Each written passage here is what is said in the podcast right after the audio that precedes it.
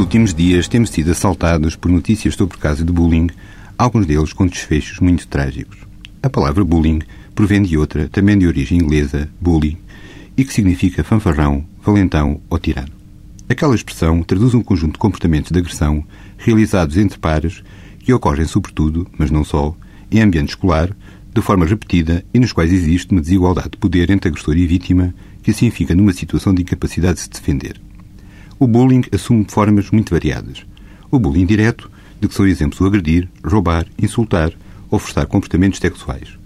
O bullying indireto, que designadamente consiste na exclusão sistemática do grupo ou na divulgação de determinadas características físicas que visam ridicularizar ou destruir a reputação da vítima. Desde sempre existiram agressões, injúrias ou discriminação entre jovens. A diferença está sobretudo na circunstância de, atualmente, esse tipo de comportamento ocorrer com mais frequência e com maior violência e, por outro lado, por serem mais dificilmente detectados. Vários fatores contribuíram para este resultado.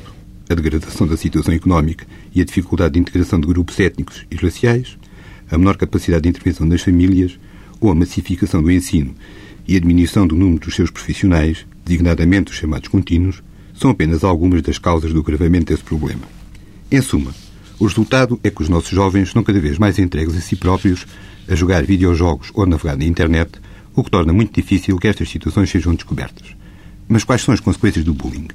A vítima revela baixa autoestima, problemas de saúde física e mental, como a depressão, ansiedade ou insegurança, tende a ser rejeitada pelos pares e fica afetada no seu desenvolvimento pessoal e social, existindo mesmo casos em que ocorre o suicídio.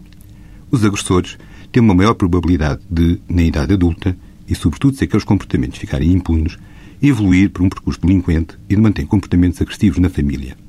Finalmente, que respostas existem para este problema? A nível legal, e sobretudo quando os agressores têm menos de 12 anos, é desde logo possível denunciar estas situações às Comissões de Proteção de Crianças e Jovens. Por outro lado, tratando-se de agentes com idades entre os 12 e os 16 anos, também podemos recorrer à lei tutelar educativa, participando desses casos à Polícia ou ao Ministério Público. Neste último domínio surgem-nos, porém, algumas limitações. A primeira decorre do facto dessa intervenção só ser viável se o ato constituir um ilícito previsto no Código Penal. Assim, e porque neste Código não está contemplado o crime de bullying, desde logo ficam de fora as formas de bullying indireto.